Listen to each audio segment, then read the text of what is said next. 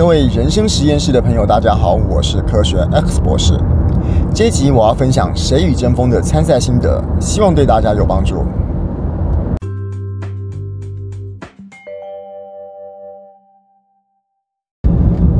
给老师看一个上台表演的稿子的时候，不能只有给稿子本身。呃，我为什么今天想要记录这个事情哦？我现在回想到。在准备第一集，也就是感动这个题目的时候，我们花了很多很多的时间，在我现在后面看起来觉得不是那么必要的努力上面。怎么说呢？我现在再回顾一下我第一集的准备哈，我想要讲布丁狗的故事。那布丁狗的故事主要是在讲说，我跟阿星小时候一起打一个手机上的电动玩具，它是 Hello Kitty 咖啡店。然后呢，我们在经营咖啡店的时候赚的钱可以用来。聘其他的就是 Kitty 的其他朋友，像什么大眼蛙啦、呃趴下狗这些的来帮忙。然后我们一直想要赚钱，能够拼到哭企鹅。可是有一次呢，阿星自己因为他那个时候还看不懂国字，所以他乱乱玩，把所有的钱都乱乱花光了。所以我觉得气急败坏，很想哭的那个时候，阿星忽然说了一句说：“可是布丁狗他们还在啊。”那这个故事对我的感动的点是，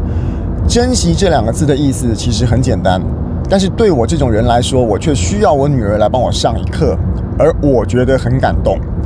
好，那这个是我整个故事，我现在内心想要为这个故事所赋予的精神。那我现在把它假设称为是轴线 A 好了。好，那我把我的稿子给老师看的时候呢，老师当然会帮我改，因为我写的不好，才需要老师改嘛。但是老师改的时候，他帮我改的路线呢，改成一个。呃，女儿很甜腻啊，很甜美啊。每天我们最期待的时候，就是两个人挤在一个小小的椅子上，七手八脚的。然后阿星会用这种，呃，我记得老师写了一句叫做“甜死人不偿命”的娃娃音，告诉我说：“爸爸，爸爸，赶快来打电动之类的。”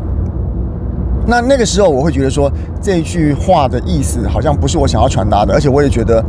这个甜腻的互动，好像不是我整个故事的重点，也就是我刚刚说的轴线 A，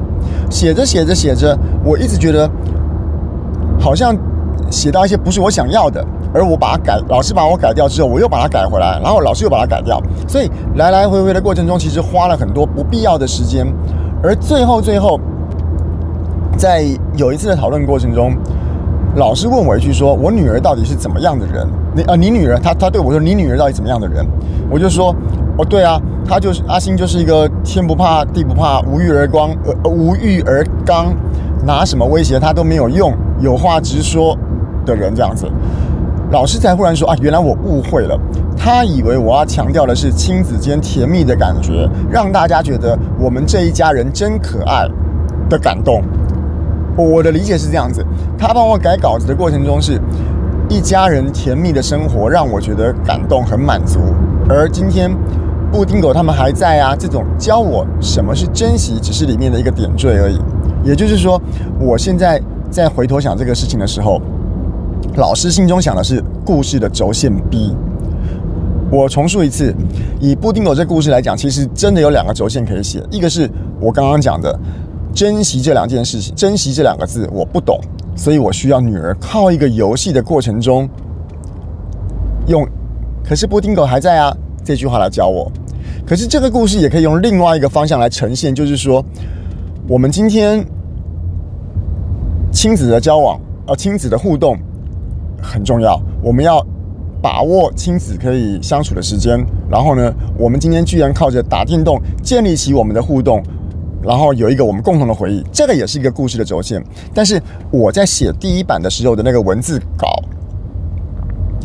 可能写的不好，或者是写的可能也没有太多的。这个架构在里面，又或者是说，一般人想到女儿这个主题的时候，他可能先入为主的就会觉得说，女儿就是要讲可爱，女儿就是要讲甜腻，然后父子啊不父女之间的感情大概就是这种很像电视啊或者是偶像剧，我说不出来啦，就是那种感觉。所以